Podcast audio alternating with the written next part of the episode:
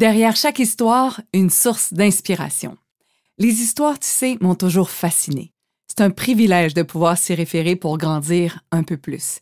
Il y a quelque chose de magique dans chaque étape de la vie, particulièrement les avant-après, les faits vécus où on voit l'évolution de zéro à héros. Je suis extrêmement curieuse de découvrir les moments décisifs dans la vie des gens. J'aime pouvoir me servir de ces exemples et les incorporer dans ma vie. J'ai regardé avec émerveillement The Last Dance, le documentaire de Michael Jordan retraçant sa dernière saison avec les Bulls de Chicago. T'as pas besoin d'aimer le basketball, ni même de connaître Michael Jordan pour capter la magie de son histoire. Selon la NBA, Michael Jordan est le plus grand joueur de basketball de tous les temps. Il est considéré comme l'un des plus grands champions tous sports confondus. Une de ses citations célèbres, c'est celle-ci. J'ai raté 9000 tirs dans ma carrière. J'ai perdu 300 matchs. On m'a fait confiance pour prendre le tir de la victoire 26 fois et j'ai raté. J'ai échoué encore et encore et encore dans ma vie. Et c'est pourquoi je réussis. Je ne sais pas si Michael Jordan avait lu des livres de développement personnel avant d'amorcer sa carrière d'athlète professionnel. Ce qui est clair, c'est que chaque challenge activait une puissante façon de penser qui le propulsait encore plus haut. Il est phénoménal, psychologiquement et physiquement. En visionnant cette excellente série, j'ai aussi découvert Dennis Rodman. Rodman est considéré comme l'un des meilleurs défenseurs et rebondeurs de l'histoire de la NBA. Un rebondeur, c'est celui qui capte le ballon après un tir manqué de l'équipe adverse avant que celui-ci ne touche le sol. Excentrique, mauvais garçon, il est aussi reconnu pour ses coupes de cheveux, ses piercings, ses tatouages qui attirent l'attention. Je te le mets en contexte, mais mon point n'est pas là. En entrevue, il explique comment il a développé sa capacité à savoir où le ballon rebondirait selon le joueur qu'il lançait. Pendant des heures, Ronman a analysé de quelle façon le ballon tourne, vrille, rebondit et sa trajectoire selon le lancer de chaque grand joueur. En faisant le parallèle avec ma vie, sa vision m'a permis de découvrir que j'avais aussi cette capacité à me rattraper au vol. Dès que je sors de mon alignement pour dévier vers mon ego, vers un malaise, vers un inconfort, je suis capable de me réajuster et de revenir à mon être. Je me suis étudié et je me connais. Je me suis vu rebondir sur tous les murs et je me suis lassé d'être constamment en réaction j'ai choisi d'être ma meilleure défenseuse. Par exemple, si je suis fatiguée, je sais que je dois immédiatement prendre une pause. Si j'ai mal au ventre, je questionne mon corps pour découvrir l'origine du mal. Si une tension naît entre mon mari et moi, je nous pose des questions. Tu verras au fil des pages que le cheminement personnel se fait de plusieurs façons, même en regardant un documentaire sur le basket. Chaque histoire vaut son pesant d'or l'impact de chaque récit de vie est phénoménal sur moi. Je deviens complètement excitée et énergisée. C'est comme si mon âme me disait Voici ce qui est possible pour toi, pour moi et pour tout le monde. Où est le prochain apprentissage? Où est le prochain indice? Sommes-nous ici sur ce plan terrestre pour découvrir, vivre et expérimenter toutes ces réalités qui dépassent notre imagination? C'est clair. Oui, et si la curiosité et la présence à nous-mêmes étaient requises pour nous permettre de capter la réception de ces messages, si précieux en provenance de l'univers et de nos guides? Que fais-tu avec ton histoire? On a tous dans notre bagage des centaines, voire des milliers d'histoires, des drôles, des tristes, des pathétiques, et quelques-unes qu'on joue en boucle afin de tourner le fer dans la plaie encore et encore. Que fais-tu avec ton histoire? Tu l'apprends pour te propulser, pour te transformer, ou tu y tiens pour tourner en rond, te freiner ou faire du surplace. Avec le métier de journaliste, j'ai eu le privilège d'entendre des centaines d'histoires. J'ai toujours trouvé que c'était un honneur d'interviewer des modèles de la société. Parmi eux, Pierre Lavoie. Même après tant d'années, cet homme m'impressionne et me laisse sans mots. Il est un modèle de résilience par excellence. Le grand défi Pierre Lavoie, qui fait bouger des milliers de personnes au Québec, est né à la suite de la mort des deux enfants de Pierre. Pas un, deux. Il a trouvé la force et l'inspiration de créer un mouvement puissant et positif pour faire la promotion des saines habitudes de vie et lutter contre les maladies orphelines. la question qui l'a propulsé a dû ressembler à Que puis-je faire pour que d'autres parents ne vivent jamais cette situation insoutenable? Sa souffrance est vive. Pour tenter de l'apaiser, il se lance un défi pédaler 650 km en solo pendant 24 heures. En conférence, il présente les premières photos de l'événement. Rien à voir avec les milliers de personnes qui l'appuient maintenant. Non, non, non. Il n'y a rien de tout ça. Il est seul. Sa femme et lui, seuls, portent une douleur et un grand rêve. Des milliers de kilomètres parcourus plus tard et des millions de dollars ramassés pour soutenir la recherche, la quête de la famille Lavoie a permis la découverte du gène responsable de l'acidose lactique. C'est une histoire qui transcende ce qui est innommable. Cette histoire provoque en moi une envie de voir encore plus grand. Si un couple parvient à créer quelque chose d'aussi fantastique qui contribue à la santé d'une population, j'ai envie de me demander ce que je peux faire de différent et même d'oser penser encore plus grand. Qu'est-ce qu'on peut faire de plus comme personne ou comme société? Il y a d'autres histoires ou des faits vécus illustrant comment faire différent et grand qui me fascinent. Les photos de voyage les plus surprenantes que j'ai pu voir sont celles de l'astronaute canadien Chris Hadfield. En 1996, il est arrivé à la station CJPM à Chicoutimi avec son album Sous le bras. Tu as bien entendu, il est arrivé avec Sous le bras son album photo. Je me souviens encore très bien de sa prestance et de mes genoux qui tremblent. Ce spécialiste de mission à bord de la fusée STS-74 avait photographié la Lune et la Terre d'un angle que je n'avais jamais vu.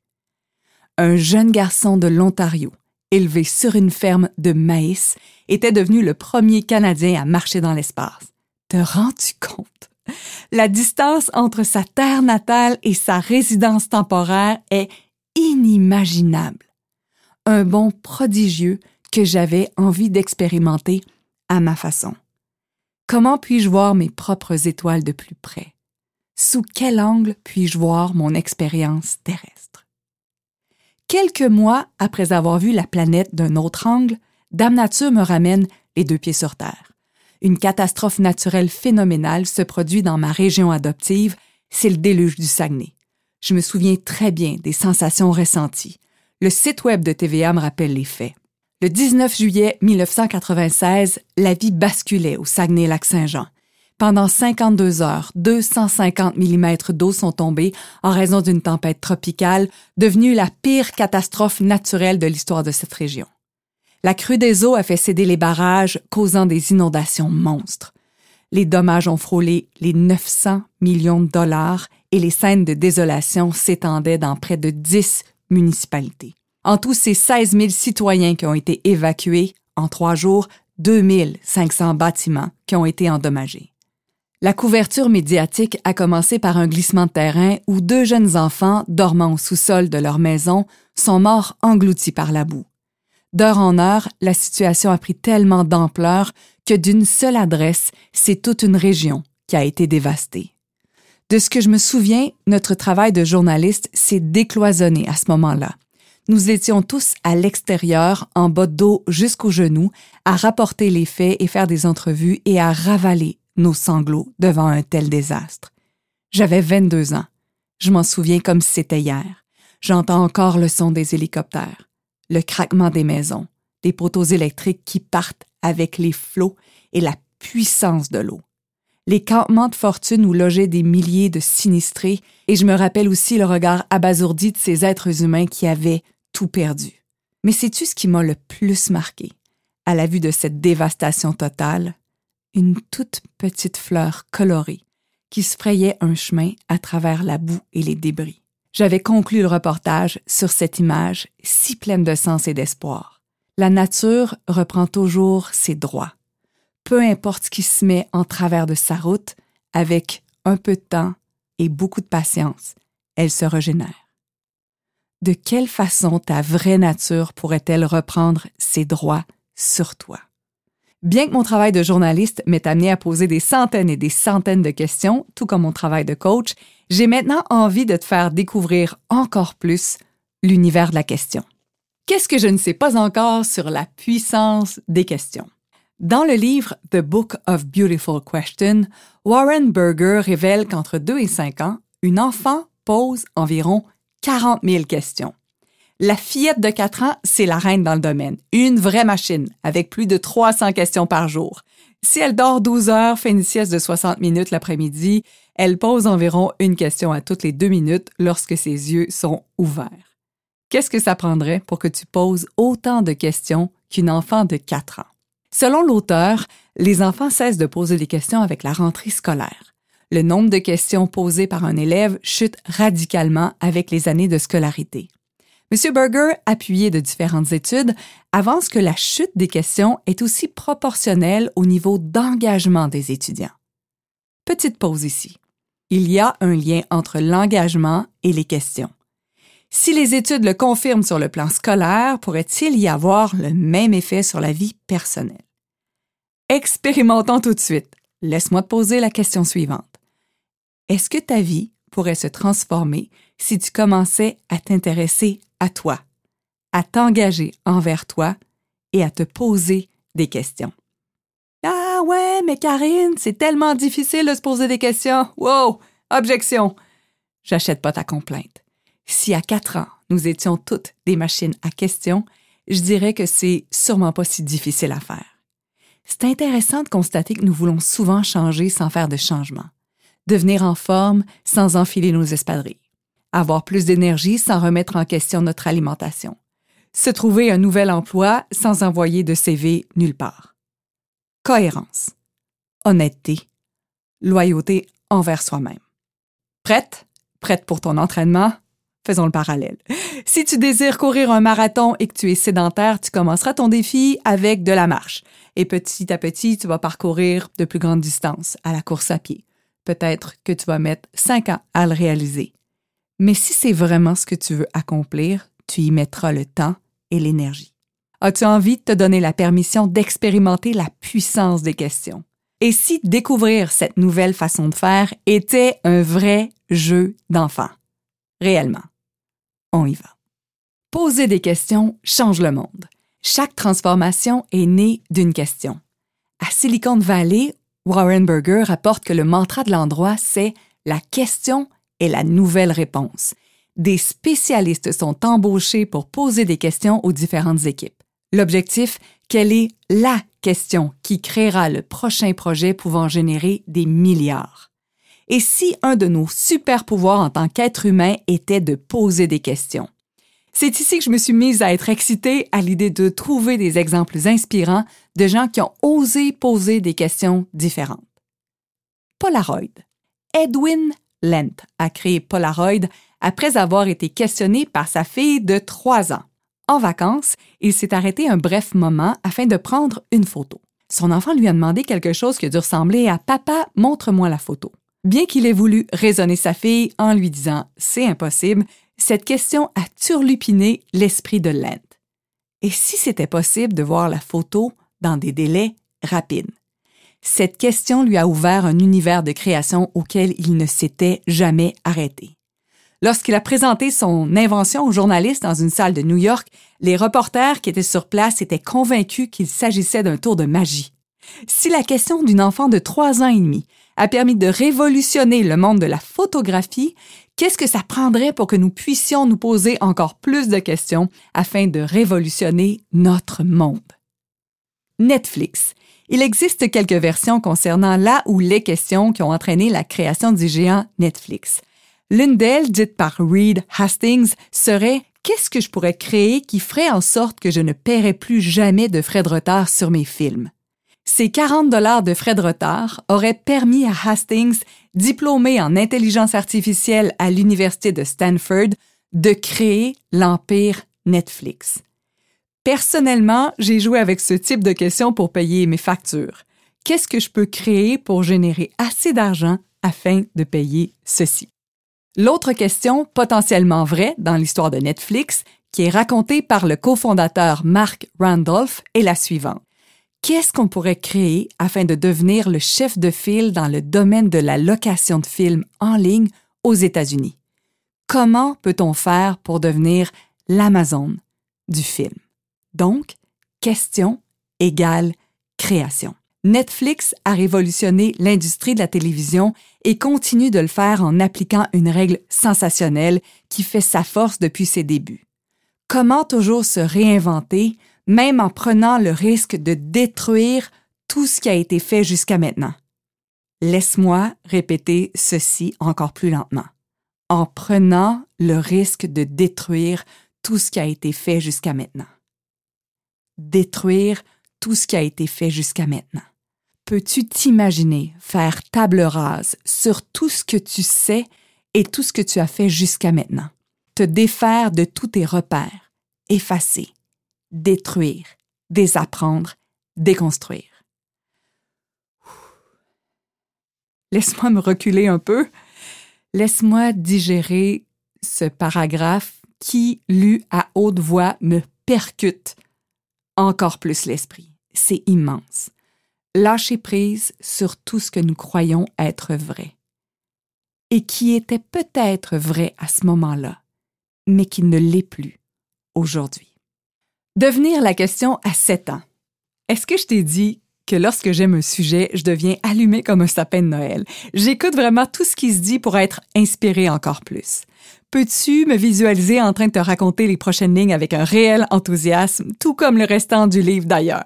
Cher ami, je te présente Carl Fossman, un journaliste du magazine américain Esquire et animateur d'une émission intitulée Big Questions. Carl, voici mon amie lectrice.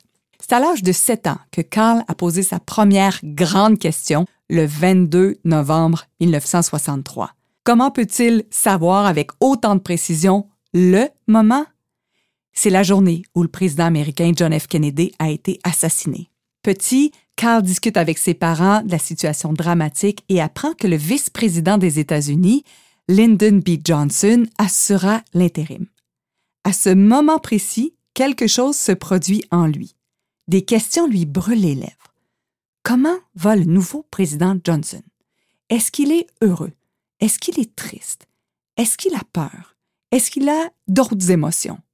Dans une entrevue, Carl raconte J'ai ces pensées qui tournent en boucle dans ma tête et je ne peux pas comprendre ce que ressent Lyndon B. Johnson. Alors j'ai pris un crayon, un morceau de papier et j'ai commencé à écrire Cher président Johnson, comment vous sentez-vous? Je lui ai demandé s'il était heureux, triste, effrayé. Je lui ai souhaité bonne chance. Je venais à ce moment-là d'apprendre à écrire officiellement une lettre. Je l'ai placée dans une enveloppe. J'ai mis mon adresse dans le coin supérieur gauche, léché le timbre. Je l'ai adressée à l'attention du président Johnson à la Maison-Blanche et j'en ai parlé à personne. Six mois après avoir mis sa lettre à la poste, le jeune Carl recevait une réponse de la Maison-Blanche. Carl Fossman s'est aussi entretenu avec le Québécois Laurent Duvernay-Tardif. Duvernay-Tardif, c'est ce joueur de football professionnel qui a gagné Super Bowl avec les Chiefs de Kansas City en 2020. Il est aussi diplômé en médecine à l'Université McGill à Montréal. Pendant l'entrevue, Laurent raconte vraiment toutes les festivités entourant la consécration de son équipe après sa grande victoire. La fête a été vraiment de très courte durée. La pandémie a paralysé la planète, reléguant les parties à une date ultérieure. La fête est finie. Duvernay Tardif est en quarantaine. Il raconte avoir vécu cette expérience d'abord avec son ego. Sa première réflexion aura été C'est injuste, qu'est-ce qui se passe? À peine 24 heures plus tard, voyant l'ampleur de cette pandémie qui affectait le monde, son vocabulaire a changé. Qu'est-ce que je peux faire pour contribuer?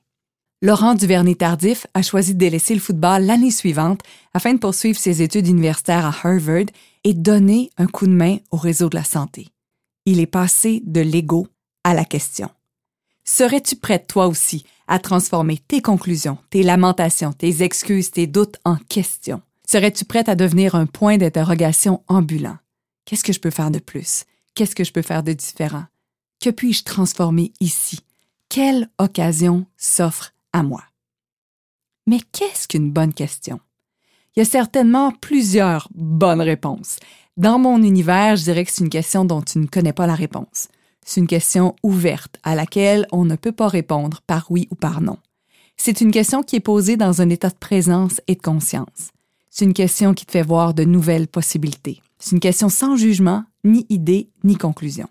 Alors, qu'est-ce que c'est une mauvaise question? Laisse-moi te présenter la question chargée. Chargée de quoi? Chargée de la réponse. Ce type de question me donne littéralement des boutons. Hey, tu dois être fatigué hein, de travailler autant? C'est une question qui est chargée d'une réponse ou d'un point de vue. La personne t'envoie ses projections et ses jugements concernant ta vie. Voici d'autres exemples de questions chargées. Comment puis-je perdre 20 livres?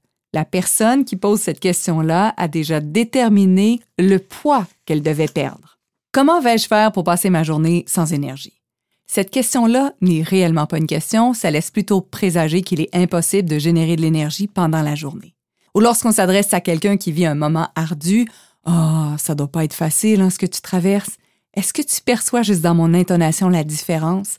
La personne qui pose cette question-là projette sa perception, son jugement sur la situation.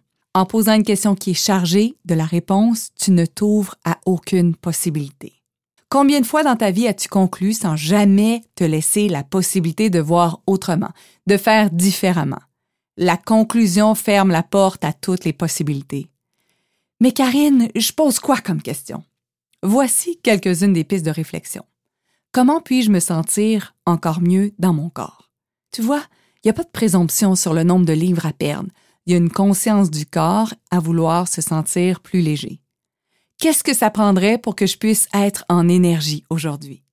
Qu'est-ce qui ferait du bien à mon corps? Quelle énergie puis-je être aujourd'hui? De quelle façon puis-je m'amuser? Comment puis-je servir, aider ou contribuer? Qu'est-ce que je peux faire de différent?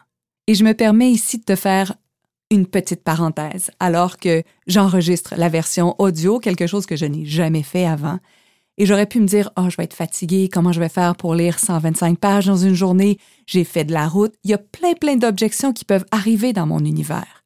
Mais je peux aussi me dire, quelle énergie puis-je être pour toi, cher auditeur, chère auditrice, afin que je puisse faire vibrer ma fréquence, ma vibration et me rendre jusqu'à toi.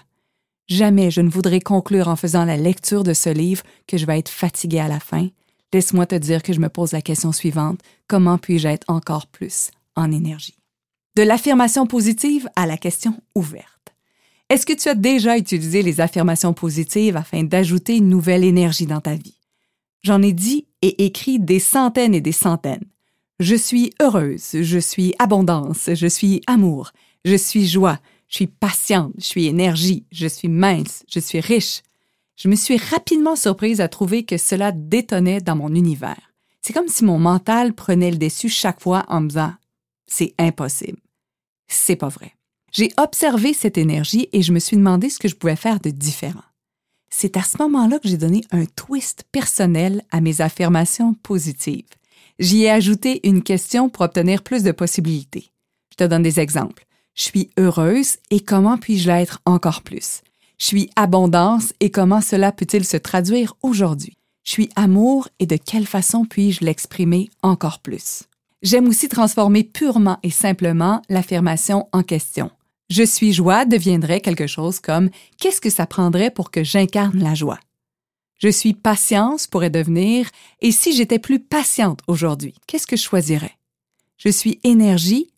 Quelles sont les possibilités infinies afin que je capte toutes les énergies disponibles. Je suis mince, qu'est-ce que ça prendrait pour que mon corps soit léger et joyeux? Je suis riche, que puis-je créer pour attirer à moi tous les flots d'argent requis?